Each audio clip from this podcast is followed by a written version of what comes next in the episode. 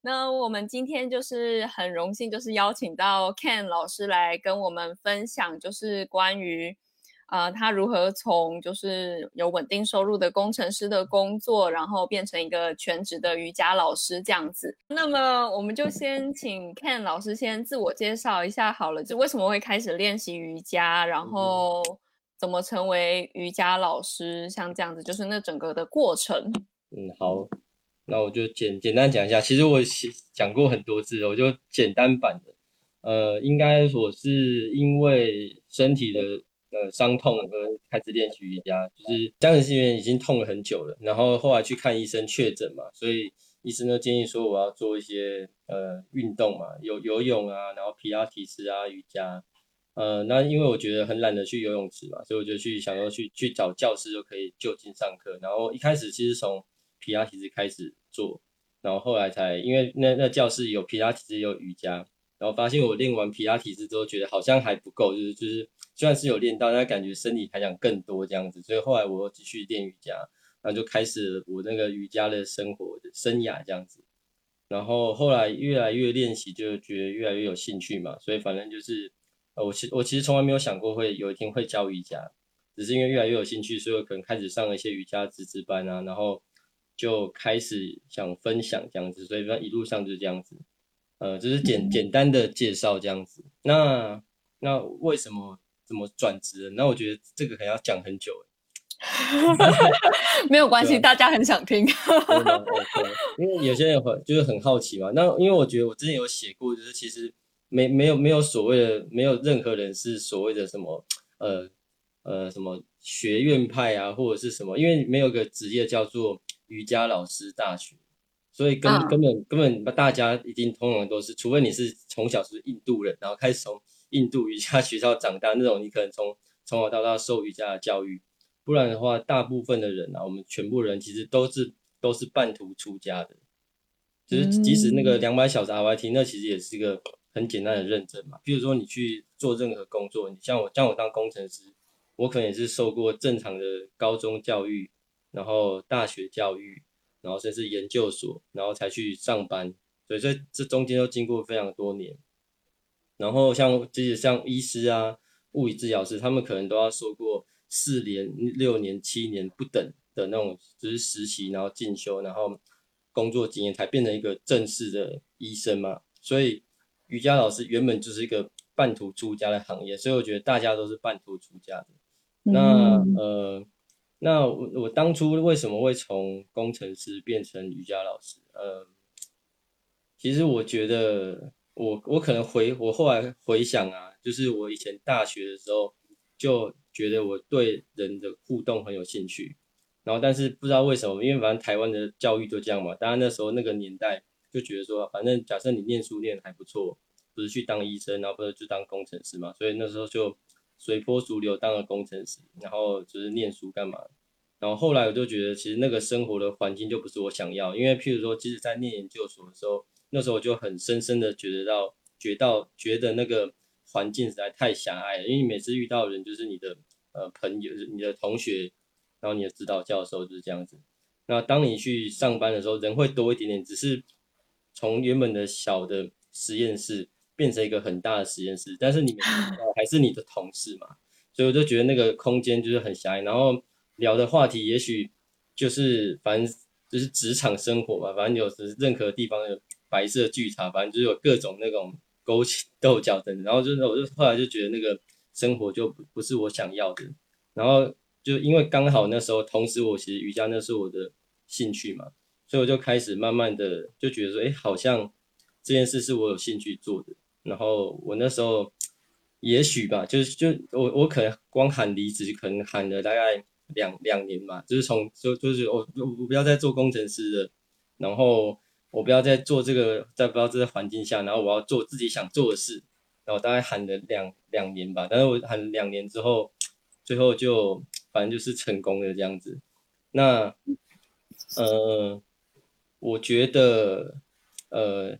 因为有人问说，就是这两个的那个取舍嘛，因为就像我之前讲的。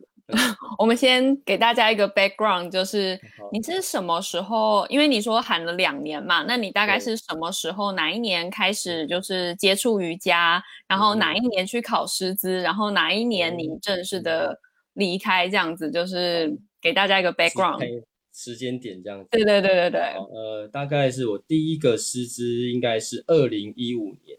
哦，二零一五。然后，但是那那个是五十小时，那是台湾的，就是喜悦瑜伽学邱显峰老师的师资，所以那个是五十小时的。所以我的那个人生中第一个师资是是那个，那那个不是国际认证 RYT，那是台湾的系统。嗯。二零一五年，然后二零一六年，二零一六年，二零一六年，然后六还是七啊？六七，好像是。哦，二零一六年，然后拿了一个就是有国际认证，好像是是火箭瑜伽师资吧，应该我没有记错，我看一下我我要写什么？对，就是二应该是二零一六二零一六二零一六，然后拿的火箭的师资，但是那个也不是 RYT 两百，因为那六十小时，所以其实我一开始拿、哦嗯、拿那些师资，我单纯就是因为有兴趣而已，哦、因为那时候我很喜欢练体位法嘛，然后那时候那时候火箭也蛮红的。然后现在也也许也蛮红的，就是对 不不能讲不红，好，那就是啊，就是也蛮红的这样。然后我那时候单单纯因为那个拿六十小时，其实也是没有，但但那时候二零一五、二零一六单纯都还是因为兴趣，然后因为兴趣然后而去学习这样子。然后后来学完之后呢，应该到二零一七年，然后那么六十小时之后，然后我隔呃隔年我才拿的第一个 RYT 两百。OK。然后二零一六上完，那时候我记得是七月吧。然后那时候七月上完之后，嗯、然后我就开始上，呃，教教第一堂课。公对，那时候才开始教，二零一六年的七月的。对对，嗯，所以那时候正式，如果说你要我说开始正式兼职，或者是真的开始，应该只算二零一六开。如果假设第一堂课就算的话，OK。一六年，然后那第一堂课还是公益课而已。嗯嗯嗯嗯，然后然后 For the record 那堂第一堂课我还有印象非常深刻，教的非常烂，这样。可以可以，大家第一堂课都教的蛮烂的。对，所以这个大家就是你不要就是第一堂课大家一定通常都很烂，所以你不用太顺便的分享这样子。然后二零一对二零一六，然后就开始教，然后我到二零一八年，然后拿了第二个 RYT 两百。哦，所以你拿两个 RYT 两百，因为我等于说二零一六拿的是第一个 RYT 两百，然后二零一七我就开始在兼职，然后顺便进修，然后一直进修到二零一八，我又拿了第二个 RYT 两百，然后就在我第二个 RYT 两百快要毕业之前呢，我就离职，所以我是呃二零一八年的年尾离职，所以到二零一八九十二零二零，所以我现在正职了一年多。所以你是什么时候开始有这个想法，就是想要离职？嗯，我觉得应该是当我上了第一个 RYT 两百，那时候应该是二零一六年。二零一六年的时候就开始有这个想法，嗯、因为我那时候反正上完课之后，然后觉得哇，就是我觉得大家可能都一样，就是你可能不管去哪边上完瑜伽师资或接触了瑜伽之后，你就觉得哇，这边的气氛实在太好了，没有上班的勾心斗角，然后大家都是有天使光环。然后上课又很开心，然后自己身体很好，所以很多人都会觉得说啊，瑜伽就是想象中瑜伽是很好的，就是的兴趣。然后如果兴趣能够工跟工作结合很好嘛，所以大家通常都是这样。所以我二零一六年的时候也是这样，那时候我就开始想说哇，我呃我不想再做这个上工工程师的生活了，然后我想就是投入瑜伽这样。但是我我你看算一算，我也喊了两年，从二零一八呃二零二零一六。然后一直喊，喊到二零一八年的年尾，然后才正式的离职，变成正职瑜伽老师这样。所以大概一一年谈了一两年这样子。一两年，那你怎么从就是开始喊这件事情，然后到真的做到这件事情，嗯、那中间你觉得是什么样子的转变？这样，嗯，如何真的做到？真的做到。我觉得这个对大部分人来讲，就是就是很很大的问题。譬如说，要要有有人问嘛，因为我前面原本职业是工程师，所以原本那薪水就是算蛮高的。所以你除了一个是要过你自己心里这一关以外，第二关你要过过了你家人那一关，才是最大。那你自己心里那一关是怎么过的？我觉得有点就是比较害怕，但是我觉得一直讲不要害怕，我觉得会害到很多人，因为。就是说，就是你要有有一件事叫做那个生存生存者边偏差。哇，这是什么？生存者偏偏差，生存者偏差就是说，你现在看到了网络上任何还还活着、还活得好好的瑜伽老师，包括我，就是也许现在我还活好，也许我明年就就吃土也不一定。所以你现在看到网络上任何看到的老师啊，他们也也许会分享一些他的成功故事嘛，我觉得你可以参考，但是你要想想看，就是你现在看到那些人啊，其实都是成功的，那些不成功的你不会在网络上看到。Yeah. 对，所以这就是所谓的生存者偏生存者偏差，就是说你看到的其实都是生存的例子，然后可能有很大一半其实是失败的例子，你没有看到。所以就是你在考虑这件事情的时候，嗯、你除了你当然可以参考一些成功例子，我觉得非常好，但是你要想想看，其实还有很多就是很你有你有可能有十种成功的方法。但是你可能有一百种失败的方法，但是你你要想看，你要想看，就是你有十种成功的方法，但是你要想你还有另外一百个方法可能会让你失败，所以这这是一个当初要要考量的。那那看老师人也太好嘛，就是 还会就是鼓呃鼓励大家之余，还就是提醒大家要小心。对对对，因为我因为我觉得这是这是很平衡的事，就是就是瑜伽要平衡嘛，所以我通常都会希望做一点点的。平衡报道就是不要只讲到好的地方，你要同时讲到不好的地方。就像是你要考虑你要不要呃从原本的工作离开，然后到你的到转职到正职瑜伽老师，我觉得很很很现实的，你要做好就是正反两面的的呃。有懂你意思。譬如说，假设以我自己当例子好了，好，我画一条线，好，那我就是我又想我想说，好，那我今天继续当工程师的。好处跟坏处是什么？那当工程师好处，也许这大家可能这这理由，大家可能就是可以可以一起举例，就是譬如说你现在正职生活一定是生呃工作稳定啊，对，然后薪水也许就是看你的状态，就是通常应该还通常跟瑜伽老师一定会很不错，所以这是一定很不错，不管赚你高高低，一定很不错，所以就是稳定薪水好。那所谓的缺点啊，可能就是呃，你可能就觉得在这边找不到自己。然后觉得没有热情，然后觉得在燃烧你的燃烧你的生命这样子，就是但是以一个不好的方式，所以这是大概大致上的好优点跟缺点。那换换过来说，那如果你今天好，那如果我今天真的当正职瑜伽老师，有什么优点跟缺点？但是我觉得，如果你一一开始转换过来的时候，其实优点没有你想象中的多。真的，比如有哪些？比如说你会想象说，好，那我今天我当正职瑜伽老师好。我就可以就可以分享我想呃分享我的所学，然后跟学生交流。但是你会发现你根本找不到课，那怎么分享？对，就是就是你一开始会觉得我我可以每天去教室上班多好这样，那其实你一开始会发现你很难找到课，所以这是一个问题。那缺点的话，那就是非常非常多的，就是你可能就开始真的要吃土，然后你可能一一个月吃土，你可能还觉得没怎么样。然后可能半个半个呃一个月，然后半年了，然后万一年你还在吃土状态，然后又是像现在这个疫情的影响啊，其实很多其实还原本生活还算稳定的瑜伽老师都开始吃土了。所以你要想想看，就是你看看看那些瑜伽老师，你能够承受这种那种那种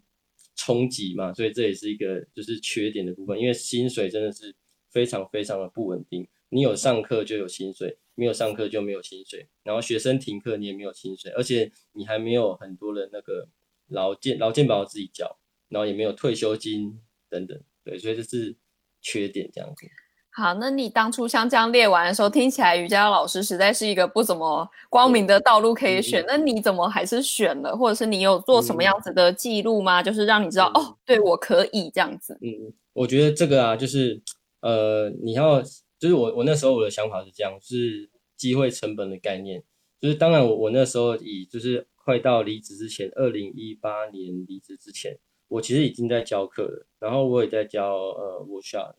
然后其实我那个状态，其实我家人都会说，那你就教兴趣就好了，因为反正你现在工作也还 OK 嘛，然后也可以教嘛。所以我那时候家人我是觉得他我的家人是建议我就是。你就保持这个兼职的状态就非常好。那你为什么还要想说要离职去当正职？对，所以我那时候想说就是好。那我我那时候想说，因为我真的对就是教学啊，然后学习非常有兴趣，所以我那时候就就自己在想说，好，机会成本的概念。那如果我现在这段时间，就是或者是或者是从现在时间点到以后的这这个一年或两年，那我如果把它拿来做工程师的工作，然后兼职做瑜伽的的工作，然后或是说我可以把它拿正职做瑜伽的工作，那对我来说，我的收获会会怎么样？所以，我我会觉得说，如果我现在我就想想，假设我一个很多人就会说，好，那我先把钱存好，然后我可能就是一直做做做到我快要退休的时候，我再来教瑜伽。所以这是一个方法嘛。那那，但是我觉得说，那个对我来说时间不够，因为我觉得如果那个时间我都没有真的拿来做瑜伽的话，我觉得我的呃进步会很慢，或者是说我想要学的东西，我的时间就不够。所以后来就因为这件事，好，那我就决定，好把，后面这段时间就拿来 fully dedicate 到我的瑜伽的学习跟练习等等。所以我我那时候我自己是心里是这样评断，就是等于说，因为时间点只有一个，然后还还有个三个是是年纪，譬如说我现在三十七岁了嘛，然后在两年一两年前，那我就是已经三十五岁了，所以我觉得那那那个时候是一个人生比较精华的时候。所以如果我觉得我要把接下来的五年啊或十年好了，然后拿来学一个我很有兴趣的东西，那我就选择把它学习瑜伽之类的，而不要说继续当一个很厉害的工程师这样。所以我觉得那是机会成本的概念，所以我那时候的心理是这样子做的盘算。嗯，那你的家人的就是。良性劝说，我们用良性劝说好了。对对对对对，那你要如何去面对这件事情，或是让你的家人现在是支持你的吗？或者是现在现在是支支持啊，现在是支支持啊，只是他觉得我还是看起来我在游手好闲这样。然后看着看着电视的那个瑜伽节目，就是说，哎，人家你在教，你要不要去看一下这样子？那那就是呃，关于家人的这一部分，你有什么样子的建议吗？嗯、就是怎么面对跟他们的沟通啊，这样子。嗯、我觉得这个是这个是很难的部分，因为一般人，然后尤其是家人，家人应该一定会担心你会不会吃土嘛。所以我觉得你如果要突然就是一个时间，就是哦，我明天或下个月就要离职，他一定不，他一定无法接受。所以我觉得就是你要你准备好的时候就要就是拉长战线。从长计议，就是你可能，比如说，像像我，我那时候其实二零一六年，我我我有那个想法的时候，其实我我知道，我知道那时候我有想法，但不可能马上做，所以我那时候就开始催眠我的家人说，诶，有一天，有一天我可能会会离职哦，这样。那那时候反正那时候还不会发生嘛，所以他可能就听听就算。那也就是说，一定会说，哎呀，你不要想东想西就干嘛的。所以从二零一六年就开始，每年就是隔一隔一阵子，然后就会说，诶，妈。我觉得真的哦，快要离职这样，过一阵子就会讲一下讲一下，就是说缩减那个力道这样。当然你最后真的要做的时候，他还是会反对，只是说那个力道就会比较小一点点。而且你要，而且除了除了你的家人的反对外，我觉得你自己要，就是你要最重要还是你自己嘛，就是你要表现的非常，不是表现，就是你要心里非常坚定，然后讲出来也是非常坚定。然后，然后也要甚至要想好很多的后路啊，干嘛的？然后那时候再跟家人沟通，我觉得一般来讲会比较好接受一点，不能讲说会完全接受，但是会比较好接受一点。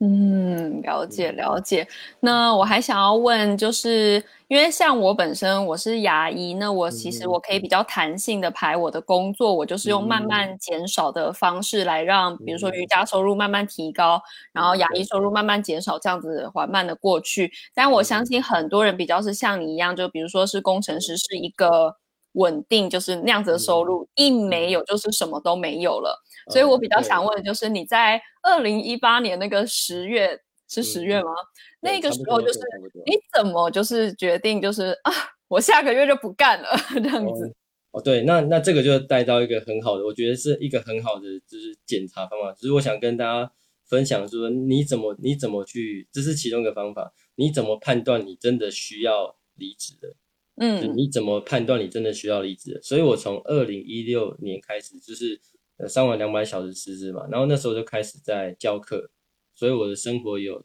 正常上班，然后教大众课，然后后期有开始教工作坊，然后也有去进修，所以我的生活啊，就是除了一到五是上班以外，我的六日通常不是在教课，就是在上课，所以我也许从二零一七年，就是从就是二零一七年到二零一八年的时候，我的生活大概就是这样子，所以是非常非常满的状态。那我一直满到。我的时间已经这样子都还不够，因为我开始那二零一七到二零一八年，除了我的下班时间以外，然后我的六日假日以外，我还我还请假，然后还请到那种扣薪的假，所以我从二零一七年就开始就已经开始请扣薪的假，因为我说有时候需要去教课嘛，然后有时候需要研习，所以你知道有些研习是三天五天，然后有时候刚好卡在上班日，所以很多时候你的上课的时候都需要请假。所以说，我就开始那时候，那时候开始，你就看你的能够，就是贡献在你瑜伽的的呃空间跟时间跟跟愿意付出的有多少。所以我那时候已经是把我除了上班以外，剩下的时间完全用瑜伽相关的补满。因为假设这块是你想要做的嘛，假设你想要做正职老师好了，那那你你是不是可以在你有原本工作的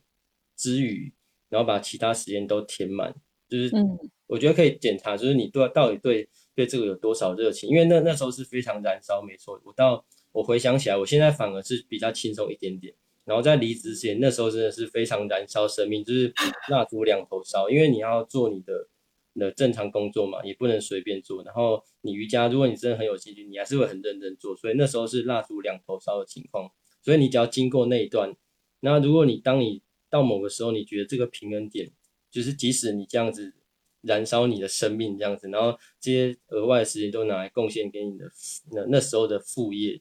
都还不够的话，那我觉得这时候你才可以考虑说你是不是要真的去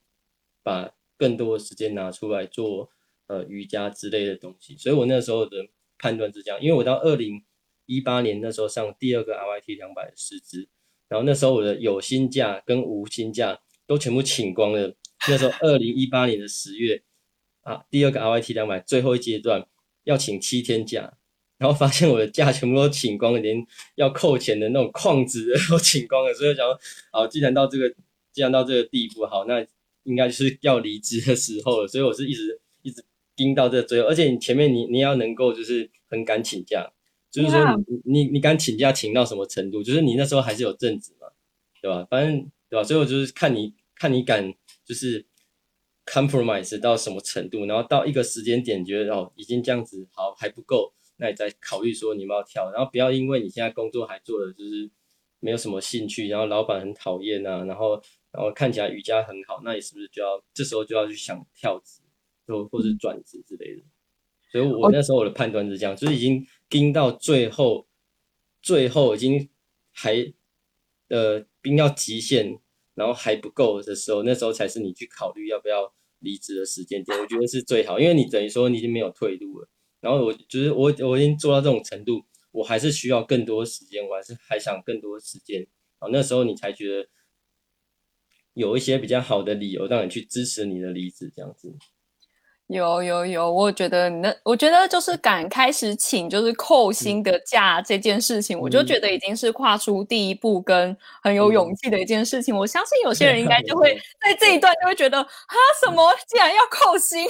对啊对啊，但是你要想，你你你到时候正职哦是零薪哦，是完全没有薪，对，先被扣薪好了。对对对对，嗯、所以我觉得我那时候判断标准是这样子。那那其实有人问多钱，其实我。那时候工程师的收入跟我，我现在再再怎么努努力赚，再怎么努力教课啊、开课啊，都很难比上之前那时候的的薪水，真的。所以就是另外一个，就是说你你对这个是不是真的很有兴趣？而且不是只有有兴趣呃练习而已，你还要有兴趣教跟分享。所以这才是能都支持你。就是如果你薪水摆起来的话，你现在现在大部分大部分人薪水一定都比。以前正值是低，然后跟不稳定，所以这是你一定要付出的那个代价。所以呢，除了刚才那个判断你的生活、你的生活的安排的比例，然后是不是已经需要更多时间做瑜伽相关的以外，那另外一个我的建议就是，呃，你需要好好的呃记账，嗯，而且譬如说，我觉得这个记账不是以一个月、两个月，我觉得最好就是以一年份、一年份去做。那个记录，嗯，所以说，假设你今天好，假设你今天好，假如现在二零二零年好，那如果你觉得好，假设今天的你好，现在的你好，我你觉得很想要当政治瑜伽老师，那我觉得，然后也许最好是你现在有在兼课，如果你现在有在兼课，然后觉得也许什么时候你想要当政治瑜伽老师，那你就从现在开始，因为你现在还有正职工作嘛，所以你就从你也许给最少给自己呃一年的时间，然后你就开始呃记记账，记账就是说你要知道说你这一年来啊，然后你的大大小小的开销大概多少，然后必要开销、非必要开销，也许是进修啊等等等等。所以你你有这一年的时间，然后拉出来之后，你就知道说好，那你一年你需要的基本收入要多少，然后顺便去一年观察一下你现在教课的状态啊，然后甚至回回应到我刚才讲，就是这段这段时间里面，你是不是还有多余的能能量去做瑜伽相关的学习跟教学？所以我就是在这一年的时间，就是把你自己逼到极限，然后顺便记账一下，知道你一年开销多少，然后你。这时候你再去回，到时候也许过了一年之后，那你再你再去回想一下，就是或者是再去回溯一下，就是好，假设你今天如果是正职好了，那你收入是零的话，那你的存款可以 support 你生生存多久这样子？所以我觉得这是个比较实际的参考点。譬如说，如果你一离职，然后你可能一年好了，随便说你可能需要五十万的基本开销，那你你开始离职之后变正职，那你的存款有多少？你可以存款可以。呃，support 你多久？如果你一离职之后，然后过了半年，然后你就吃土了，那你有也真的很有可能吃土。那这样子，这个就这个就不是一个非常好的那个呃转职的选择点，这样子。嗯，没错，记账真的非常的重要，嗯、真的真的很很现实的，但我觉得是很很重要的。我觉得才是踏实跟支持，就是不然都是在空想吧。对啊，因为我我有听过有些人就是。他可能就是也就是有些粉红泡泡讲，然后反正就是离职，嗯、然后离职觉得就教一教到糟糕，然后其实活不下去，所以他这时候又又跳回去，有这来回来回就很浪费。但是我觉得跟你的原本的职业有差，譬如说像我工程师的话，因为东西一直在前进，所以你你只要跳出来之后，你其实很难跳回去，相对。那譬如说像、嗯、像牙牙医，我觉得这还啊，这比较安全一点，因为你随时回去，你还是可以做牙医，因为比较配合没有那么大，所以这跟你的那个职业原本的职业跟专业有有点关系。如果你的职业是比较容易可以回去的话，那我觉得你就不用那么担心。但是如果是那种几乎没有回头路的话，那也许你就要像我刚才那样子，就是稍微慎重的思考一下下这样子。有，你是破釜沉舟。对啊，就是就是没有就没有，而且而且看起来我现在好像还好，但是。我也不确定，我可能明年或后年就吃土，我也不一定。所以你现在还看得到我，也许明年就看不到我了这样子。那你是怎么接受这个不确定性呢？嗯、或者是、嗯、对啊，就是你怎么看待这件事情？嗯，这个真的很难诶。我觉得真的就是先就就不要想他的，做好眼前的事。我觉得真的真的这样，因为未来是很难很难知道会怎样嘛。嗯。对吧？所以你你现在就是这种，就是没有回头路，就是你你前面的准备工作做好了，然后然后一旦做出这个决定，然后呃走到现在这个地步了，那你你也只能就是把眼前的事做好，然后就开始你的新的职涯转，就是你就是一样嘛，因为你没有这这个，我觉得像我现在觉得我都还是在刚起步的状态，嗯，对吧？就是因为这这像我这样讲，很多人都经过了什么四年、六年、七年等的那种养成嘛。所以瑜伽老师其实没有嘛，所以也许你的养直接你的转职点就是你拿了第一个 RYT 两百，你就开始当瑜伽老师了。但是在那个时候，其实你还是就是可能像幼稚园啊或小学的阶段，所以那那时候其实就是你可能真的要开始正职的时候，才是你开始成长的时候。所以我现在呃，我觉得现在我也不知道会怎么样，然后不不确定感一定会，但是就像是就是我们，譬如你可以回想一下你，你你那时候可能到大学的时候。你在选大学的时候，你还是觉得未来是茫茫的未来，你也不知道，你也不知道你现在过十年之后怎么会在这边这样子。有时候觉得是有点类似的，就是未来是很难掌握嘛，所以你只能确定说你现在好，这件事目前是你真的是想要确定你想要做的，那就是只能把它做好，因为你也就是事情不会有第二种发生的可能，就是只有这个发生可能，所以你就是把现在的那个可以做的事做好，就是这样子。就是活在当下，哎，真的真的，就虽然说有点像那种干话这样，就是就是就是 后来想讲，很长的篇幅解释活在当下这样子。但是其实后来 想，因为你后来想一圈之后，其实就是真的是这样，其实没有其他方法。就从啊，人家没有在骗我们啦，就是对对，就是讲的是真的，对，真的是这样子啊，对。那我想问，就是、嗯、呃，你刚就是到二零一八年就是要转职的时候，嗯、你在那之前，其实你就开始在教工作坊啊、嗯、这一些这样子。对，对，那想问你是怎么开始就是教工作坊，然后一路到现在就是哎啊、嗯呃、每个 不好意思，每个月就是可以开一到两次的工作坊啊，就是你怎么开始这件事情的？嗯，我第一个工作坊好像是二零一，好像是二零一。八吧，好像是印象中好像是二零一八，然后我第一个开工作坊是手倒立，然后我觉得开，我觉得开工作坊要有有一些，呃，就譬如说这样好了，通常分析来讲，工作坊跟一般课的差别是什么？工作坊通常它的时间一定会比较长，然后因为时间比较长，所以它其实是必须要有主题性的，所以说不不管假设如果你要开工作坊的话，我觉得那个主题啊。第一个要你真的要非常嗯呃相对上呢，相对上你要有个完整的了解。当然，就是你跟着你学习，当然你会越来越越来越越来越熟悉，然后越来越精进嘛。只是说在开的当下，譬如说这是一个两小时的课程，然后这是一个三小时的课程，然后这是一个一天的课程，随着时间不同啊，那你需要准备的内容其实不同。所以你譬如说你要对这个主题是要有个完整的了解，然后要有要讲得出一些。呃，别人可能不知道的东西，或者是说，嗯，你要能够很有系统的分享某个主题给别人。所以我那时候我第一个开工嘛，就是刚才讲的是倒立嘛。那因为我我也不是我不是呃体操出身的，也不是杂耍出身，就是完全是素人。然后单纯二零一六、二零一五、二零一六开始学瑜伽，其实就是对倒立有兴趣。所以我一直从二零一五、六七八，然后这几年其实呃。自己练习，然后阅读资料，然后去上课等等，所以我这是我的的兴趣。然后我后来就统整了一些，就是因为我我因为我的经验是，呃，是零经验嘛，从零经验，然后到有些练习经验，然后到做的还可以，就是没有很厉害，就还可以。然后这个这个练习的过程，就是让我有些心得，后就觉得，哎，这些东西好像是可我可以分享。然后我后来就是有扫描下去，哎，就发现我这些东西分享出去是有价值的。所以那那时候其实应该是我的，呃，应该是有，呃，桃园的老师吧，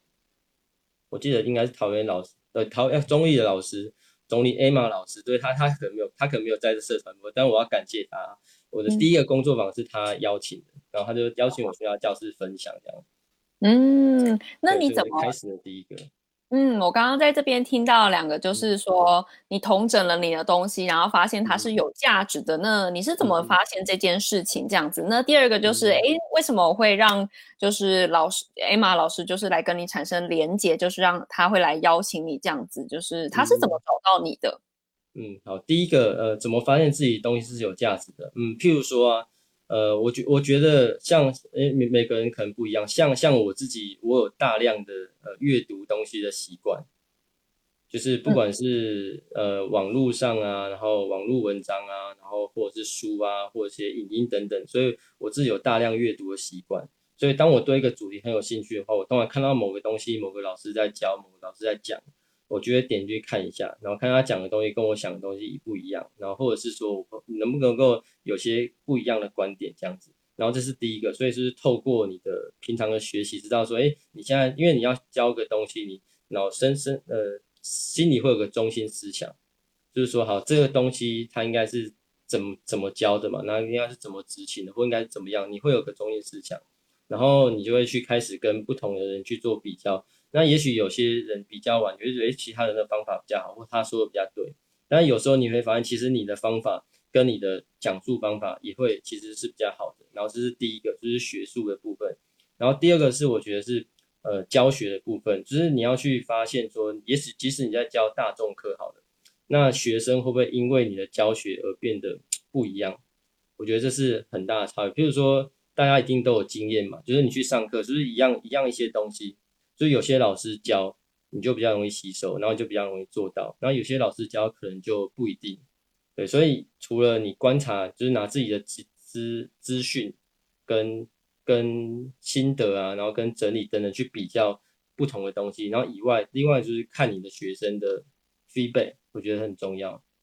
嗯，对，如果你发现你发现你的学生的 feedback 一直都不错啊，代表说你对教学是还、嗯、还还不错的，那你就是那这这你就会想象说，那这些东西我可不可以把它同整在一起？因为通常大众课一个小时或一个小时半就结束了。那也许很多时候时间不够，你不不跟我讲细节嘛，所以在工作坊其实就是你可以把这些细节完整的、有系统的讲的时候。嗯，那 Emma 老师是怎么找到你的？嗯，然后他好像也是一开始，这也是我觉得也是蛮缘分的。那时候我是也是另外一个桃园的老师 Rita 老师找我去他的教室开就是 Flow 课，两那个两那个时候两个小时的，然后那时候 Emma 老师也有参加。然后就是上完课之后啊，然后呢，Emma 老师他下下下课就跟我聊天嘛。他说哇，他说诶，就是他因为那个动作他可能在其他地方有做过，然后他就跟我讲说，诶，这个动作我在其他地方做过，但是呢，呃，但是我都我都做不起来。但是今天这堂课啊，然后因为你的口令跟引导，我就很轻松的做到了。所以他他那时候他就觉得说，哦，我觉得你，我他说他就说，我觉得你真的很会教。然后所以他就说，对，所以他就说好，那这样下次去我的教室。然后开工作坊这样子，哇、这是机缘这样子，就是开始我第一个工作坊，嗯、所以我觉得，呃，这是这是很很因缘际会，然后也是因为，其实我觉得很多时候你真的需要，你除了自己有时候呃要要一点自我感觉 良好以外，就呃那个你的朋友啊跟学生的回馈，我觉得真的是非常非常重要，因为有时候你自己，你、嗯、因为有些东西你会觉得理所当然，然后有些东西。你觉得好像没什么，但是其实你透过学生的回馈，你就知道其实那些东西对他们来讲是很有意义的，然后很有价值的，或者说你的方法其实是很好的，然后他他在其他地方没有办法学到的等等。那这时候其实就建构了说，其实你的这些东西，你这这一套你的你自己的系统，然后你的教学方法，然后其实是对大家有帮助的。所以这时候才是一个那个你要能不能去教工作坊，或有没有东西去教工作坊一个呃参考。基础吧，我觉得。嗯，了解。那你从第一个之后到后面越来开越来越多啊，嗯，呃，就是主要都是你自己去开，还是也大部分都是别人邀请你的呢？嗯，我想想看哈，我自己我觉得好像大概，我没有仔细算，我我我好像比较少，比较比较少是自己开，大概我觉得可能是六比。就是邀请的跟邀请的跟自己开可能是六比四或七比三吧。嗯，所以都通常是现在开通常是学生敲碗才开的。哦，所以应该是说就是第一个开起来以后，然后它就像是个雪球嘛，然后就越来越多这样子，嗯、然后就是别人，哦、这虽然是口耳相传吗？我觉得，我觉得是，譬如说，譬如说，你今天就是我那时候，我回想一下，那时候好像是这样，就譬如说我开了第一场之后，然后可能有其他老师就看到，哎，你怎么在那边开？然后，然后觉得，哎，就是因为反正你有个主题嘛，所以你可能某个教室开，可能其他老师也会看到，然后那可能就是开完之后，那可能应该呃评价也还 OK，所以他可能就是有听到嘛，或者是学生分享什么，所以他会讲我那那我也想叫你去开，所以就是这样从那个。我就是一开始就是光倒立，我一开始就开了很多类似的倒立的的主题这样子，然后是后来这一两年呢，我才会开其他主题，不然一开始就是通常就是倒立，就是你这边开一个，然后人家会其他邀请你去开，然后就是这样子，就是 这样，就是巡回这样子，对。嗯，了解了解，那那。后来不是就是看到就是 Ken 老师就有开始在教私人课嘛，那就是也想要问就是关于说，哎、嗯，那这些私人课的学生是怎么出现的啊？这样子。嗯，我私人课其实我一开始私人课我没有特特别特别去推进，因为我我那时候就觉得说，我就光教呃大众课啊跟工作坊就好。那我私人课其实是学我一开始最一开始的几堂私人课都是学生主动问的。因为譬如说，我可能在什么什么地方就是教课嘛，然后教课完之后，学生就是很就是可能想学更多，然后那时候才问我说，我有没有我有没有收私教这样子，然后就是因为这样，我才开始教私教课。嗯，所以这是你的第一个私人课这样子。第一个，我觉得后面很多的这样，然后我我到后面的，我现在我到现在大部分的私人课，很多好像可能百分之七成以上吧，都是上过我课的学生，然后上过我课的学生，然后。去问的，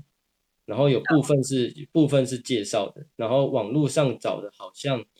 网络上找的好像没有很多，所以我我我的比例大部分都是认识的学生或认识的学生介绍的居多。嗯，就是透过人脉的关系这样子。嗯，对，没错。嗯，可是我没有没有没有特特别特别经营这样子。嗯，了解。那么就是你觉得就是要怎么克服那个恐惧？就是好，我要来办。工作坊了 这样子，哦、第一次做这件事情的时候，哦、你有觉得担心吗？比如说、嗯、啊，别人也在教手倒立呀、啊，嗯、然后为什么会是我来教啊？嗯、你会有这样子的想法过吗？嗯，我觉得呃一开始会，呃，嗯、因为一没有，我我觉得我觉得像像这个要做那种，就是要做从 baby step 开始，就是其实我呃你要上工，你要教工作坊，然后跟教大众课，我觉得还有个很重要的那个 那个。元素就是你必须要能够呃，怎么说？譬如说你你先你先原本都教大众课好，都在固定的教室，然后学生可能就是这就是这些，然后你你可能会在固定的区域，所以我觉得那个那个不变的那个变异性啊，跟那个跟那个 variation 是相相对是比较小的。但是如果你今天 open 一个工作坊啊，那也许他来的人就不是不是你原本熟悉的人。所以我觉得就是要开工作坊跟开大，就是从大众课啊跳到工作坊，我觉得要有一个就是能够呃适应很多不同的新学生的那种能力这样子。那那我因为我觉得我那时候 baby stay，我其实从开正式的工作坊之前，因为我住在新竹嘛，然后我那时候就二零一八、二零一七、二零一八年。那时候我就常常去台北开课，就是开那可能不是不可能不是三个小时，可能是一个小时半啊，或两个小时的课这样子。所以当我从新竹然后跑到台北，然后那时候学生进来就是完全是一个我不熟悉的环境，然后完全可能不熟悉的学生这样子。所以我觉得就是从那那时候开始，我就开始应该是说磨练一个就是可以随时遇到很多不陌生的脸孔，然后但是你要很快的去。融入啊，然后去观察，然后去也许做一些微调，所以我觉得在在正正式开工作坊之前，我就稍微累积一点那种这种经验吧。我觉得，所以我觉得这是相对上，我觉得可能一般人比较少注意到，但是我觉得蛮重要的。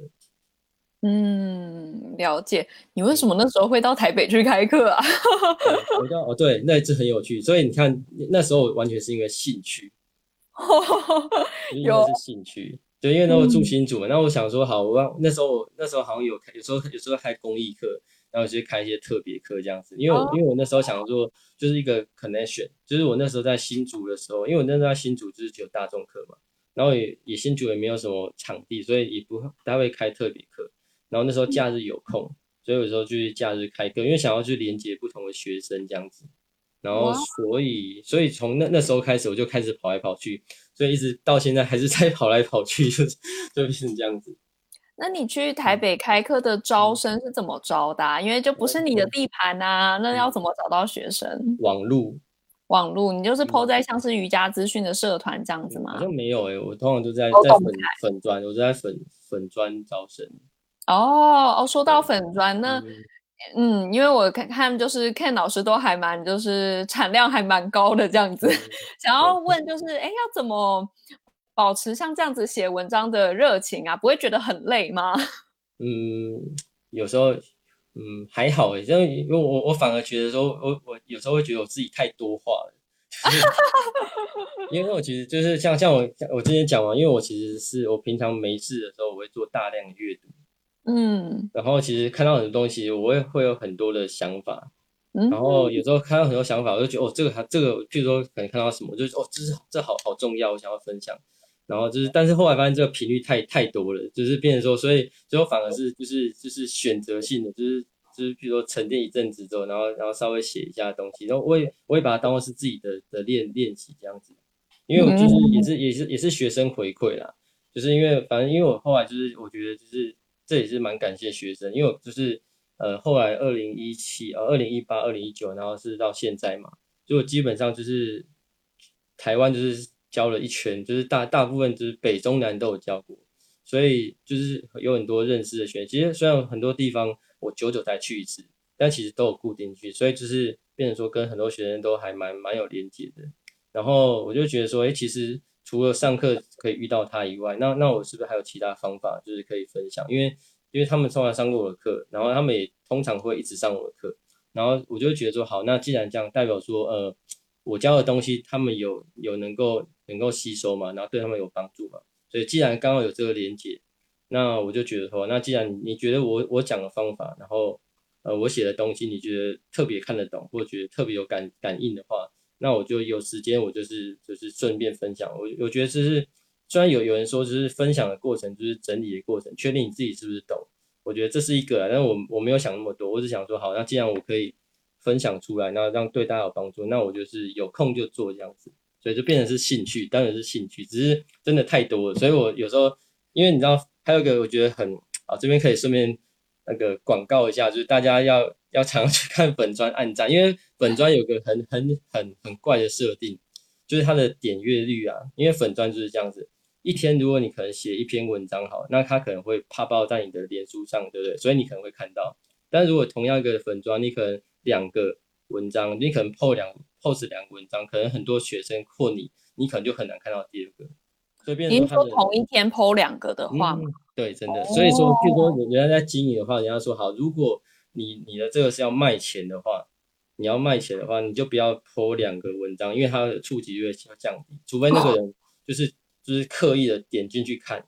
不然的话他很难做，哦、因为非常多的资讯。所以我那我一开始就一开始我觉得，通常我会想，之前会想说我看到什么我觉得很好就想写或分享，但我发现这个效益实在太差了，就变成说我可能花了很多时间写，但其实你根本没有看到，或者很多人根本就就也没没有办法看干嘛的，所以。我后来就是缩减，我就尽量，除非是有些比较没有那么重要的东西，不然我就是有些重要的东西，我就变成说缩减，变成说呃一天写一篇，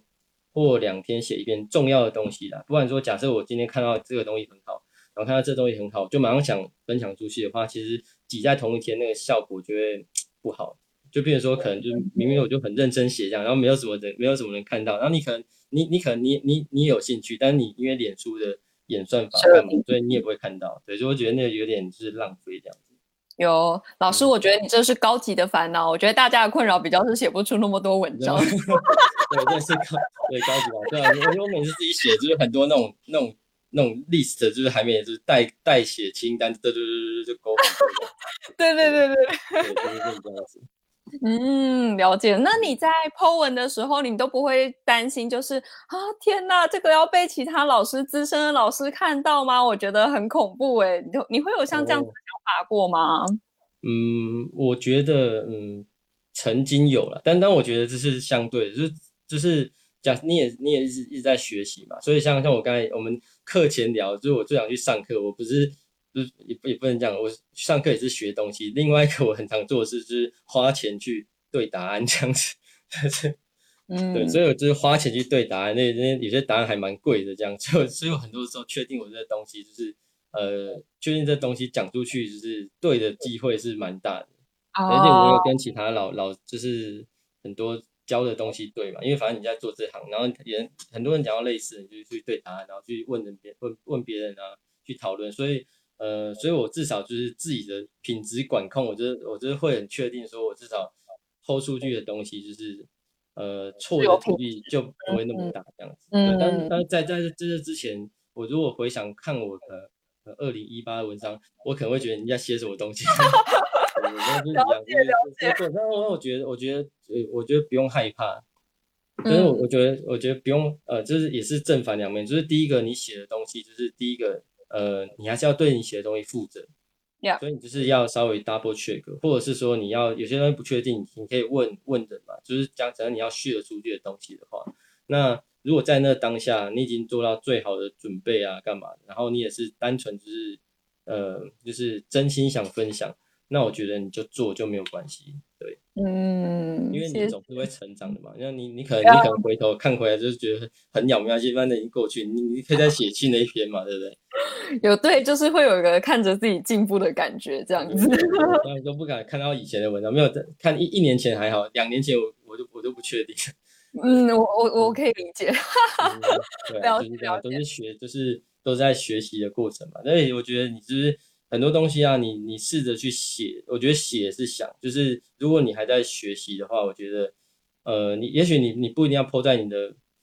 本专公开嘛，也许你可以就是 po 在你自己的脸书啊，或者让不跟朋友讨论，或者是分享，就是比较比较小的团体这样，那至少看一下效果怎么样这样。而且我觉得那也是就是写的过程，也是思考的过程。嗯，就是你要你要能够写，就是不一定要写的很华丽这样，但是你要至少写得出一些东西，代表说你真的有想过，然后真的是内化的。然后这这个我觉得这个思考的能力也是跟你能不能开工作坊有关，因为工作坊工作坊不是不等于两个小时的大众课，嗯，对吧？所以说你那整个架构你还是要对你的中心思想有一些概念。所以如果你东西都就是写不出来，你自己都写你你用写的。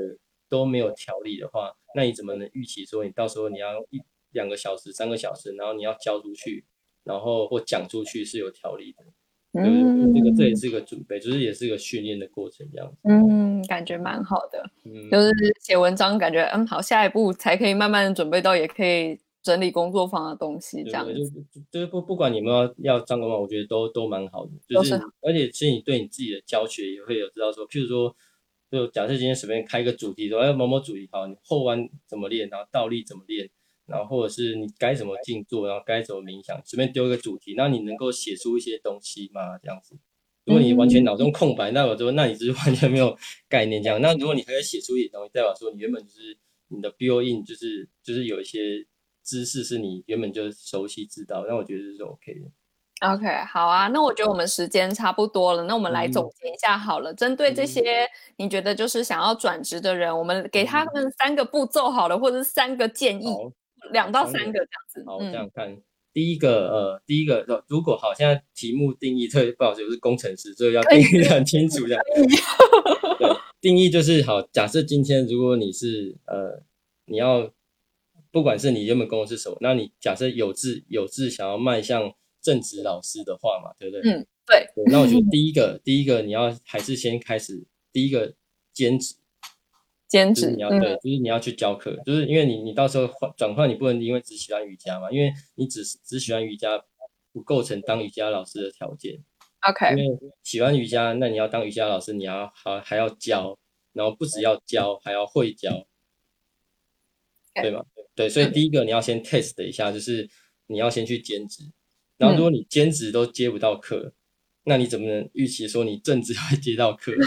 OK，虽然是兼职的时间会有点困难，但是我觉得就是你要在把自己摆在很困难的环境，像像我那时候我的正职的时候也是，我正职的时候那时候也只有下课晚上晚上有时间可以兼课嘛，然后或者是你只要要六日去自己开课之类的，所以你要在那种艰困的环境，如果你这样开课都还有学生的话，代表说你到时候比较好的时段，或者是你时间更多的话。可能才会有学生，所以第一个你要先试着去兼职，一定要兼职。然后兼职之后，你就会开始教，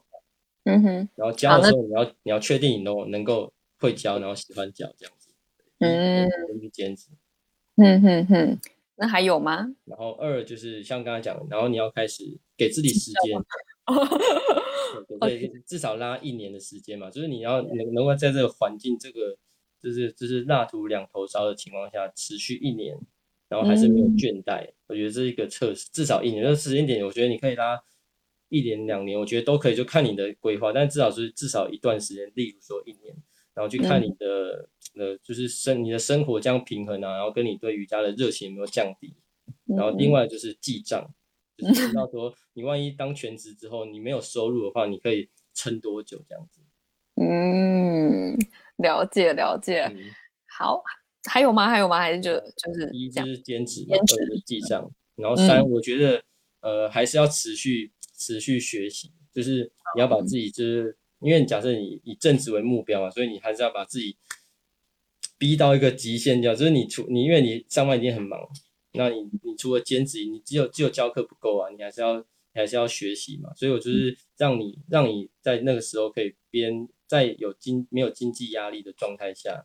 然后去教课，然后尽量去学习，然后让你自己更好的准备，然后迎接下一个如果要转职那个时间点这样子。嗯，好哟，觉得蛮棒的。嗯、那么，如果社团的老师就是想要再联络你，或者是问你更多的呃一些像这样子的讯息，或者是你有没有什么样子的课程跟工作方，或者是一些内容，他们要怎么找到你这样子？可以去我的粉专 Ken's Yoga Life。